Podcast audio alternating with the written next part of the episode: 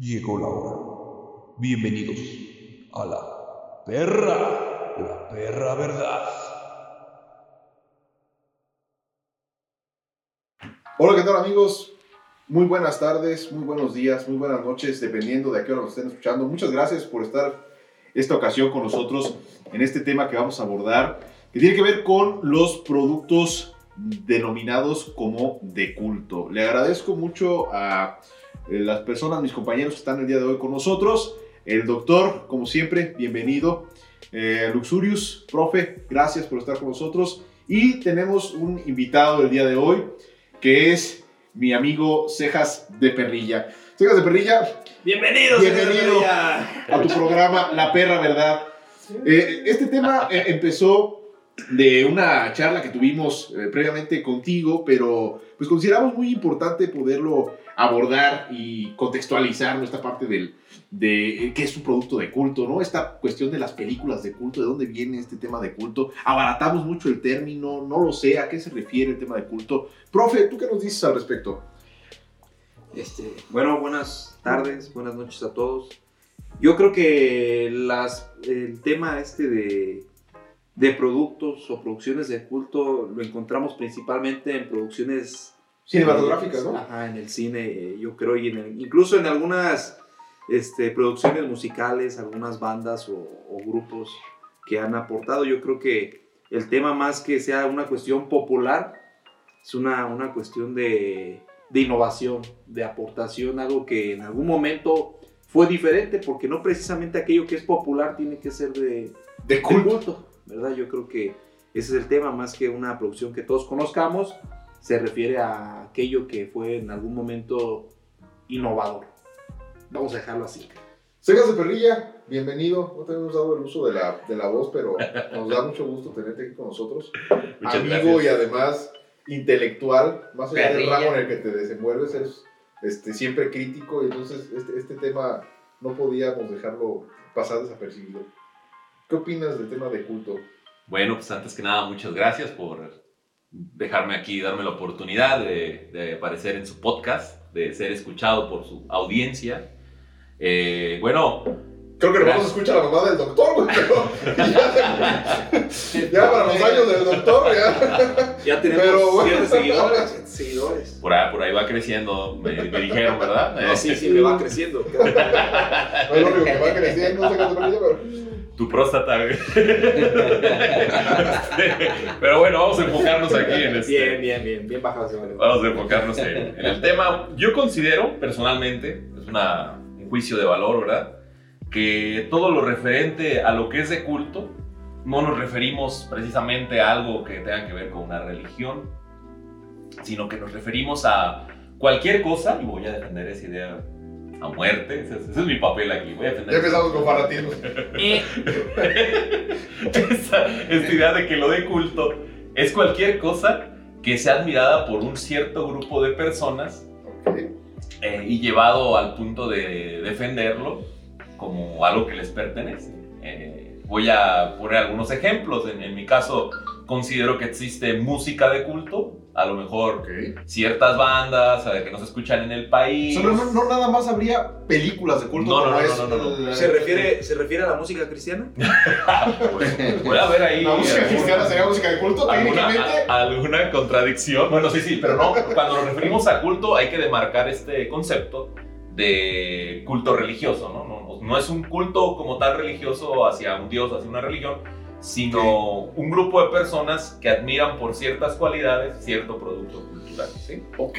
Entonces, otro ejemplo, ¿Podría ser algo como icónico? Algo, una imagen, algo representativo de algo que se ubique en la cultura popular incluso. eh, principalmente en la cultura popular, entendida la cultura popular como todo aquello que ha sido popular en su momento y que pues actualmente queda como una especie de rezago en el Yo ya me perdí un poco, chicas de perrilla, pero... Chespirito. Bueno, quiero, Cantinflaste un poco, pero, un poco. pero creo que ahorita que pongamos algunos ejemplos va a quedar mucho más claro esto de qué sería de culto y qué no sería de culto. Claro, claro, claro. Porque de repente también creo que citando un podcast pasado, eh, se utiliza mucho este término para lo- la gente que es medio mamadora, ¿no? Sí, sí, sí. querer aparentar que, que Mamadores. sabemos mamadorcísimos. Y hablando Bueno. de mamadores, Hablando de mamadores, el doctor.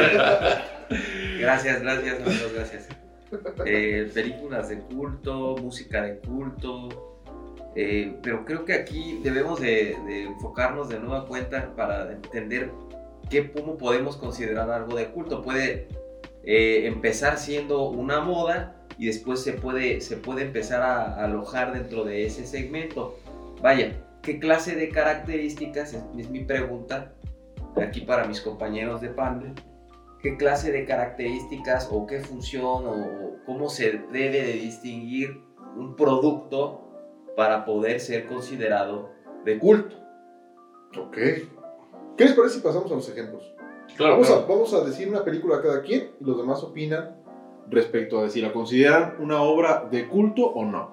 Empecemos con las películas, que es como la conceptualización primaria que todos podemos tener. Ya después vemos si hay taquerías de culto o canciones de culto o Tequilas de o- o culto. tequilas de culto, alguna cosa así. Pero bueno, vamos entonces con, con las películas. va. Empiezo con el profesor Luxurius.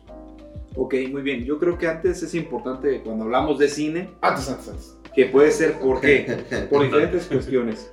Puede ser por el formato de la película, Ok. por el tipo de producción que sea, por la trama, La trama. por si tiene algún significado o referencia histórica, o si defiende algún tipo de ideología. Ok. Para mí una película de culto que en su momento no fue popular, pues es eh, The Fight Club, el club de la... El club de la pelea. Ok. Vamos a, meterlo, vamos a meterlo a votación. Yo creo, pero yo creo que es, es de culto porque por su formato y por la ideología que, que maneja en, en la película. Una ideología yo creo un poco que va en contra del, del capitalismo y se enfoca un poco más al anarquismo. Votación. Luxurius dice que sí, es una Yo estoy a de favor culto. también. Doctor, sí. Eh, estoy a favor. Yo también, su servidor, también está a favor de que sería una película de culto. Claro. Más allá de poder definir por qué, qué es lo que está mencionando este, Luxurius, pues obviamente encontramos elementos como muy representativos que en su tiempo no fue muy exitosa, que sigue siendo icónica y que la seguimos distinguiendo todos, a pesar de las edades, como por ejemplo aquí con el Doctor. Doctor, Y otra que no es película. tan popular, ¿eh? Y no es tan, sigue, Es- sigue es- ser tan eso, popular. eso responde a la pregunta. Y hay un doctor, libro ¿verdad? que respalda la, ¿eh? O sea, hubo antes el libro. Chuck Palahniuk, el, el escritor del Club de la Pelea, creo que también es una, podría considerarse una literatura de culto. Ok. Oh, qué eminencia, cabrón. Claro, claro. Cejas de perilla. Entonces, respondemos a la primera característica sobre algo, cualquier producto cultural de culto, es que no lo conozca tanta gente. ¿sí? Ok. ok. Digámoslo coloquialmente, que sea under. Hombre, Ok, ok, ok. ok. Por eso se presta más para los mamadores, pero bueno. Pero bueno, sí. Sí, sí, sí. Doctor. ¿Una Ahorita que estamos hablando precisamente de, de este tema del, del cine, ¿por qué no nos centramos también o, re- o regresamos a- al cine nacional? Eh, una película precisamente que considero que cumple o cubre esa característica de Under. El santo contra los vampiros. No, Macario. Macario. Macario o Macario. El Llano en Llamas, ambas obras de Juan Rulfo, primeras llevadas a un libro y después en el producto este, pasadas a la cinematografía. ¿sí? las cuales eh, este, citan un contexto de un rubro, un segmento eh, de la población de México en esas décadas este, y establecen un, un- un punto, ¿no? un paradigma de esta sociedad de- del área rural, las carencias, las vicisitudes, los, los, este, las limitantes que tienen, tenía el, el- el mexicano de aquel entonces este, y las creencias. Creo que es algo muy rescatable ahí de, de esta obra, porque mezcla todo esto, ¿no? El- el tema de la realidad con, con la fantasía, con, con la propuesta de, de un, un sueño o una, una contemporaneidad situada sobre ciertos eh, valores de aquella sociedad, ¿no? Para mí esa podría ser una, Una obra de- de- de, de culto, una película de culto. Ok, vamos a proceder entonces a la votación. ¿Cejas de perilla? Las películas que mencionó. No, sí, de la película que mencionó. ¿Macario dice? Bueno, ¿Culto o no oculto? ¿Culto o no culto? sí, sí, sí, culto, culto, culto. Bien. Yo creo que no. No. Yo creo que a pesar de que si decimos que es un poco under, las cuestiones de culto trascienden al ámbito internacional y siento que esa aún no, No ha trascendido. Sí trascendió. no ha trascendido. Porque ganó, ganó un, un premio en el festival De Cannes. de Cannes, es, que es donde dan el, o- el Bueno. oso, el oso de plata o algo así. Debatible, ahorita nos agarramos a putazos con el doctor y determinamos si es de Eh, ahorita no. que cada quien puede votar. Yo no he visto la película, por lo tanto me abstengo. Eh, eh, entonces concluimos que por 2 a 1 sí sería una película de culto. Y al respecto de la, de la película que, que mencionaba el doctor, este, se me ocurre también la película de Luis Buñuel, de Los Olvidados. Ah, También sí, esa, también podría ser un- Esa- un, esa caso de... También ganó premios en el extranjero. Ese mismo premio lo ganó Luis Buñuel en, la- en el año que salió la misma película. De- exhibió. de Los hecho, Olvidados de Luis sí, Buñuel. sabe. De hecho, haciendo un pequeño análisis en, en la obra de Buñuel está esta... Bueno, hay que recordar que él es un exiliado español, Exacto, mexicano, Exacto. Pero sus películas giran en torno a pues, lo mexicano, ¿no? Claro. Wow, qué.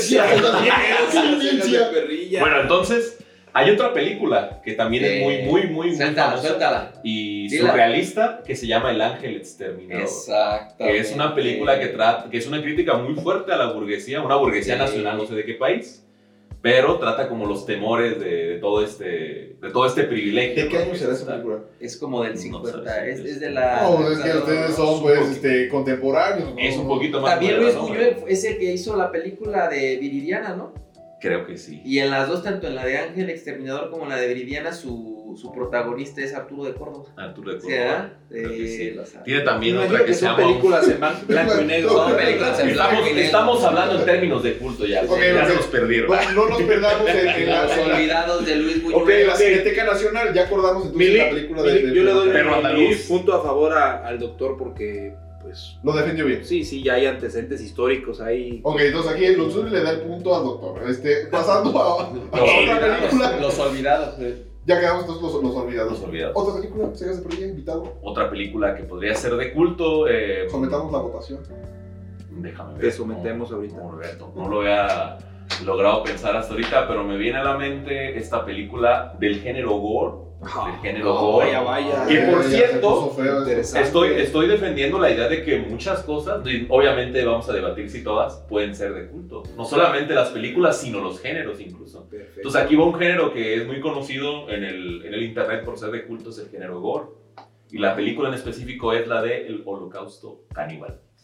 Oh, si la conocen, creo que por aquí... No, eso es algo muy contemporáneo. Yo no la conozco y por tanto me abstengo. Creo que esta película tiene la característica de que fue vetada de muchos países Sí, sí, porque hubo mucha violencia animal en la filmación. Caníbal Holocausto. Y que sí. incluso las, las escenas fueron tan explícitas para la época, no sé si fue en los 80s o 70s, que pensaron que realmente estaban asesinando gente, ¿no? Entonces, Sí.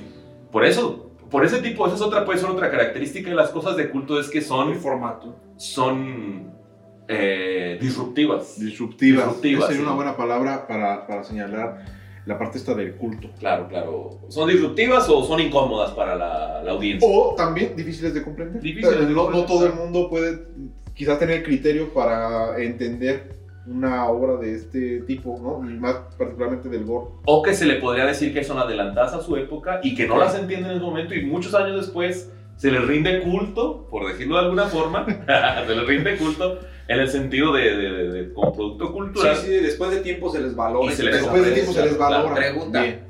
Pregunta para mi público que es nonagenario. ¿Qué es gore? ¿Qué es gore? Eh, Es sangre, vísceras, este, y más sangre y vísceras y sexo y con sangre y vísceras. Entiéndase como aquellas películas que exhiben de manera gráfica contenido violento y sangriento. es Tarantino con frijoles charros y mayonesa. ¿eh? Más o menos, sí. Es, es- es como oh, Quentin Tarantino sin, sin, este, sin limitantes. güey. Algo así, Ah, güey. sí. Mira, mira, Ahorita que Este, estás hablando de hablando de Tarantino, Quentin, de- le aventó un formato nuevo con Pulp Fiction. Ah, Pulp Fiction. Fiction. A ver, ¿Pulp Fiction sería de curso? Sí. Sí, sí. Acá. Sí, sí. ¿Sí? ¿Tú? Sí, claro, sí. el baile de John Travolta es inigualable. El, el formato, el formato es lo No me que- gusta la película, pero creo que sí. Creo que Quentin. Tarantino tiene una fórmula muy peculiar para hacer sus películas. Ya la quemó, no le pega igual en todas, pero Pulp Fiction en su momento fue Habría que agregar entonces que lo de culto tiene que ver con algo icónico, algo que te, que te lleva o que evoca una idea. Y que genera una mercadotecnia encabronada alrededor de, de eso. O hasta memes, güey.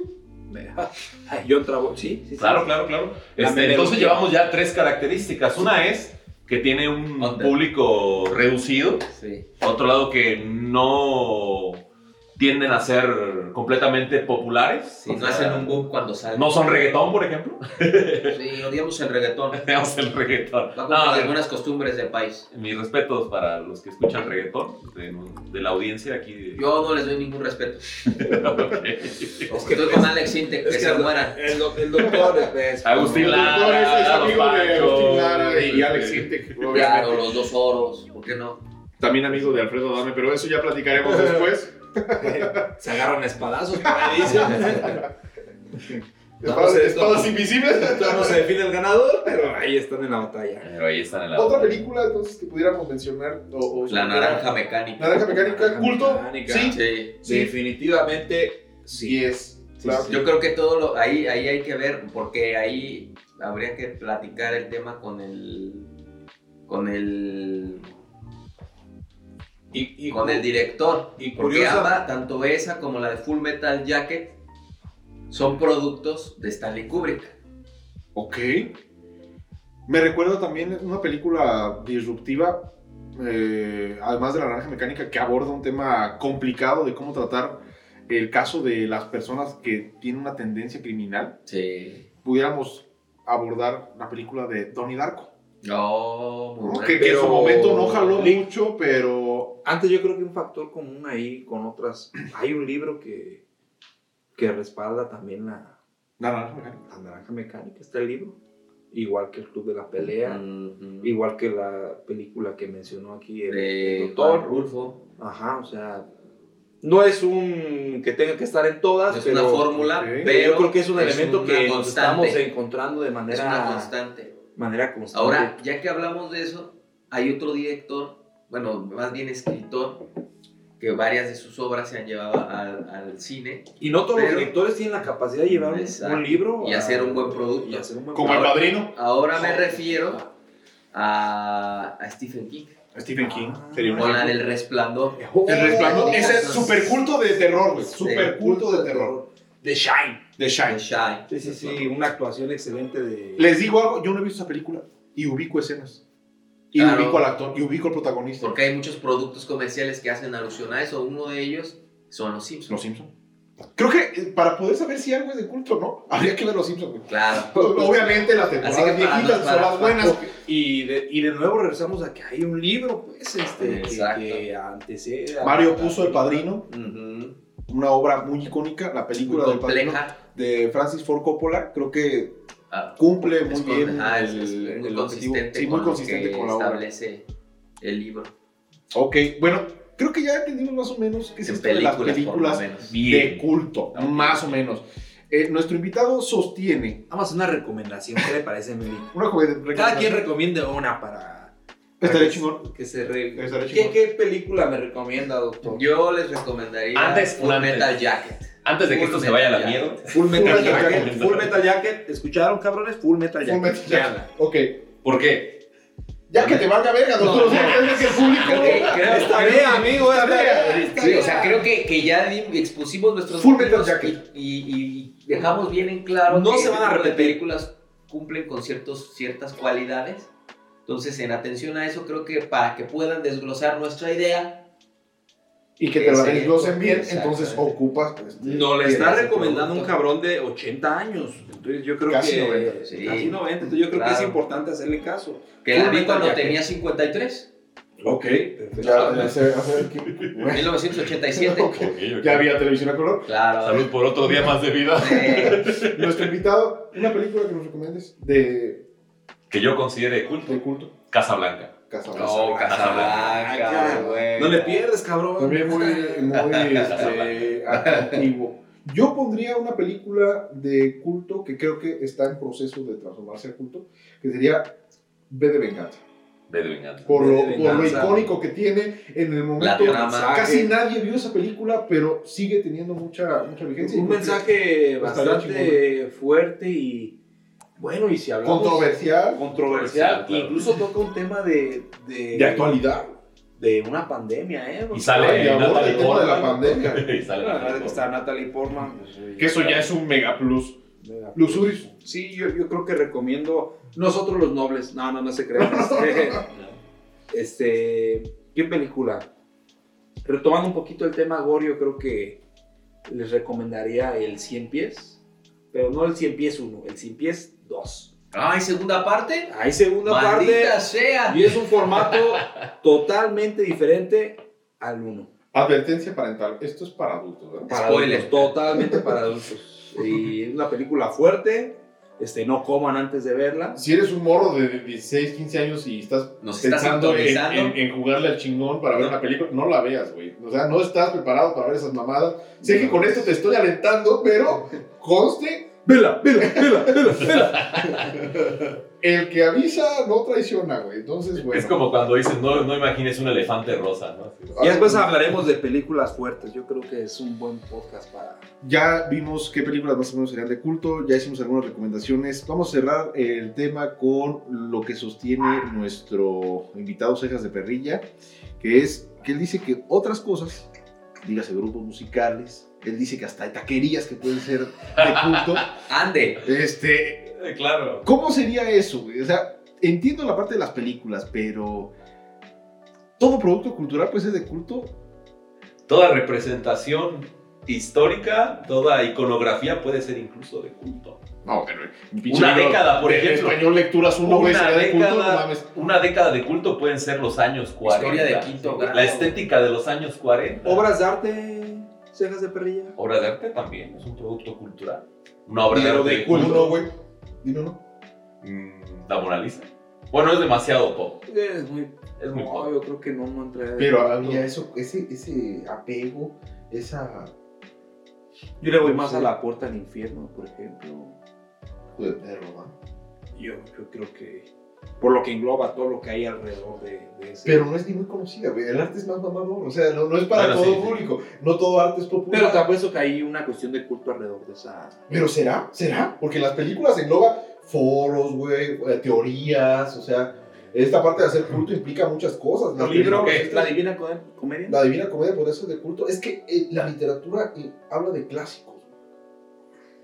Literatura clásica, es lo que conocemos como literatura clásica. Porque, bueno, en el cine ya vimos que muchas películas de culto pues están respaldadas por, el, por un libro. El pedo es que las películas quedan mucho a la interpretación y ahí es donde entra el culto, güey. Que es el interés de la gente por ver qué hay más allá, por teorizar. Ah, creo que piel, duda. Duda. Repitiendo la de. Martyrs. Martyrs. Esa muy buena, muy buena, muy buena, sí. sí. No entiendes el final y genera un cine de, de- de teorías y de foros y de fandoms, que es este grupo de personas que se juntan a hablar de ese, de ese tema. Entonces, eso es lo que llamamos culto, por eso está relacionado con el tema Ahora, del un culto. paréntesis.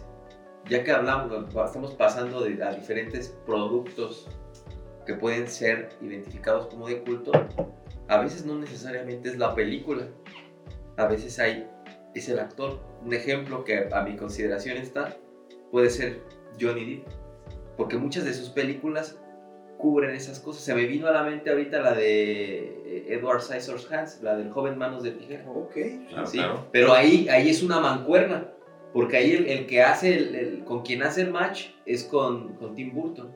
O sea, puede ser el Sí. personaje. Exacto. Sí, Más que la historia, el, El personaje. Personaje. Pero ahí fue una mancuerna, es una Sí, buena mancuerna. Si retomamos lo que dice nuestro amigo Cejas de Perrilla, pues Kurt Cobain, Ah, ah, oh, el vocalista de Nirvana. Nirvana sería de culto. Yo creo que más que Nirvana, Creo que ya, ya estamos, estamos llegando a la, no puedo decir que la última característica de las cosas de culto, pero que algo sea de culto lle- conlleva consigo una historia al pie de página, una historia interesante, controversial y normalmente tiene que ver con la muerte o con... Amigos de Perrilla, tú sostienes hay taquerías de culto, güey. A ver, explícame.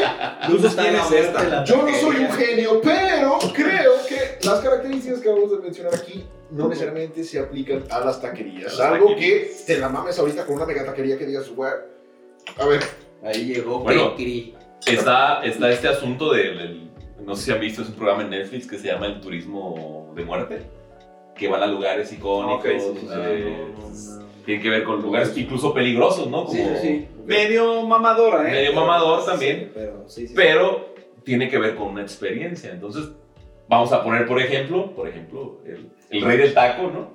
¿Qué es Rey el del del Taco taco? es una taquería, Una taquería. que se encuentra en el estado de Michoacán, específicamente en la ciudad de Morelia. Este, el Muy Rey. Taco es un- un re- una taquería que abre desde las 9 de la mañana y cierra aproximadamente a las 4 de la mañana. Entonces, eh, durante el día, pues ves gente normal, pero eh, eh, a las 3, 4 de la mañana, pues es un lugar de, de reencuentro de toda la gente que viene de la peda. No importa, no importa tu nivel socioeconómico ni tu círculo social, en el Rey del Taco te encuentras. Todos somos iguales. ¿Ves, ves Todos son, policías, todos son iguales, ves ves abogados, ves ves, doctores, ves doctores, ves mañosos, ves transvestis, ves prostitutas, ves bolet, de O todo te encuentras es, en el Rey es del un Taco. área de tolerancia. Es Exacto. este, es después de las 3 de la mañana es la hora de variedad. ¿no? Es la verbena popular en su máximo Pero, pero es algo muy, muy local. Entonces aquí mi amigo Cejas de Perría pues sostiene que eso es una, una Taquería de cuestión de culto. Yo, yo no creo porque no, no, no trasciende tanto Ahora, más que lo Creo local. que, creo que abaratamos también el término. Sí, ni O sea, siquiera- no mames, a todo le podemos poner de culto, no mames, tengo un pinche matamoscas de culto, güey, porque me ha durado 10 años, güey, y tenemos teorizando sobre por qué chingados sigue en mi casa, pero Mi pene es de culto porque hay un grupo reducido que lo adora. Y depende de veladoras. No, ¿verdad? No, güey. Entonces, este, sí, no, no podemos abaratar tampoco el término. Creo que es razonable tu... tu- Dale tu- chance de que defienda. Definitivamente es, es razonable, pero yo tengo mis dudas todavía. Bueno, podemos, podemos este, utilizar estos preceptos que mencionamos para saber si algo es o no de culto, ¿verdad? Entonces, Vamos a ver, Ejemplo. eh, ejemplo. ra- muy rapidísimo con el rey del taco. Si es, un, es una taquería que no todo Morelia conoce, No, todo Morelia conoce. todo Morelia lo conoce. Ok, entonces ya no cumplimos. tan elocuente. no cumplimos con esos puntos. Este, que tiene ciertas características que lo hacen diferente a las otras taquerías. Sí. Sí tiene eso, sí tiene eso. Estos frijolitos que te sirven antes, ¿no? Las tostaditas, entonces... Horario. Parece que usted es de Morelia, señor Chefe Perrilla, pero bueno. Pero bueno, no. Entonces, sostengo que pueden existir lugares, incluso a nivel mundial, decían por acá este, el, el, el profe, ¿no? Que, que había que entender lo de culto como algo mundial, ¿no? También. Ajá. Entonces pueden existir lugares, restaurantes o incluso comida callejera que podría ser de culto. Que digas, bueno, yo voy a viajar a este país únicamente para probar esta chingadera. Como en Países Tragar Bajos, murciélago, por ejemplo. la zona roja. Tragar sopa de murciélago. ¿Puede ser? Sí. Un pangolín. Claro, claro. Las, este, las, los coffee shop de marihuana en... Es que No, no, yo me refería a las zonas rojas. Ah, ok, sí, ya. Es a lo que me Zonas refiero, rojas. con que no abaraten el término, güey. No, no todo lo icónico de un lugar es de culto, no mamen. O sea, Bueno, a ver. Aquí, aquí, acá, las luces rojas en Ámsterdam, Holanda, pues sí es algo que no todo el mundo conoce, pero sí se tiene el conocimiento a nivel internacional de que. Pero, ok, ok, ok, ok. Pero de culto. Yo no dudo que tú. Pues no de culto, pero sí de culo, güey. Casi lo mismo. Se nos está acabando el tiempo. Sí, sí, sí, ya, ya. Necesitamos concluir algo. Eh, vamos a dejarlo para un segundo momento, este, definir, pero voy a darles, este, o espero que me den el beneficio de la duda para ampliar un poquito más mi, mi defensa de, de por qué. Estaría chido que la gente que nos escucha, que creo que este, serán unos compañeros de la mamá del doctor, ya este, paz descanse, este, pudieran escribirnos y comentarnos algo acerca de. Mándenos un WhatsApp al 99999. Este, 9, 9, 9, 9. Vamos a dejar ahí los, los, los datos de contacto de, este, después para que nos puedan escribir. Doctor, ¿qué podríamos concluir de este tema de culto? Yo creo que hasta este momento podemos, este, o hemos determinado que debe de contar con ciertas características, ya lo hemos dicho, entre ellas el, el público al que va dirigido, eh, también debe de contar tam- con, con cierta mm, trama o cierto fondo al momento de contar o relatar su historia y pues no sé, creo que debemos de darle el beneficio de la duda aquí a, a cejas de perrilla Bien. Para una segunda ocasión y poder profundizar más en ese tema. La parte 2. Luxurious. sí, yo creo que, que para llamar algo de culto, pues tiene que ser una producción que, que nos, eh, nos entregue algo diferente, Diferente. algo innovador, algo incluso que se preste al, al debate, ¿no? Volver al futuro. Ajá. Creo que por ahí lo conceptualizamos algo disruptivo, ¿no? Ajá, Para disruptivo. Todavía no le toca a los invitados, pero gracias por la acotación. No, no me dale, cagando el palo, sacas de perrilla, pero pues no es su turno. Entonces, alguna producción diferente, ya sea por una aportación cultural en su trama, en su producción, eh, incluso en cuestiones ideológicas, yo creo que eso sería una, una definición de una película, de, bueno, De- una producción de producción culto, de culto. más que popular, que puede llegar a ser popular por toda la mercadotecnia, mercadotecnia que se produce alrededor, algo que, que nos ofrezca algo diferente e innovador en su momento. Excelente. Nuestro invitado, Cegas de Perrilla. Me viene a la mente y a lo mejor eso lo podemos dejar para un segundo momento que hubo un resurgimiento. Si de lo los- volvemos a invitar, pero Claro. sí. Pero espero que me vuelvan a invitar, si no, pues ahorita lo suelto ya. Claro que sí. Este, el resurgimiento de los ochentas. El resurgimiento de la estética de los ochentas. Y bueno, hago rápido un comentario que nosotros veíamos esta serie de Stranger Things de Netflix. Y decíamos, es que esta serie es más ochentera que los mismos ochentas, ¿no? Abusan de la estética, del color, de, de la narrativa de los ochentas De a la un punto en el que se vuelve empalagoso, ¿no? Ah, Este, Se la mamaron. Se la mamaron. pocas palabras. Eh, y, y creo que por ahí puede ir también la discusión, ¿no? En el segundo momento, la- las cuestiones de culto se pueden volver también, se pueden volver un producto pop. ¿sí? Ok, ok. Ahí Bueno, yo concluiría, no me ha preguntado, pero me vale madres, este, que el término de culto no hay que abaratarlo, no lo utilicen para justificar sus gustos culeros y, y tratar de hacer taquerías culeras. este, más decentes o, o una cuestión como... Meter, meterse una más de lano, interesante. no es Sí, culto, güey. O sea, no. Alejandro Fernández, saludos. Seguramente, Sí. seguramente tendremos este, más de qué hablar en otros momentos. Por lo pronto, damos por concluido este podcast. Muchas gracias, mi querido invitado. Muchas gracias amigos. Ahí estamos. Ya casi nos acaba el alcohol. Eh, espero que se la pasen chingón y se lo laven. Se lo lava. ¿Eh?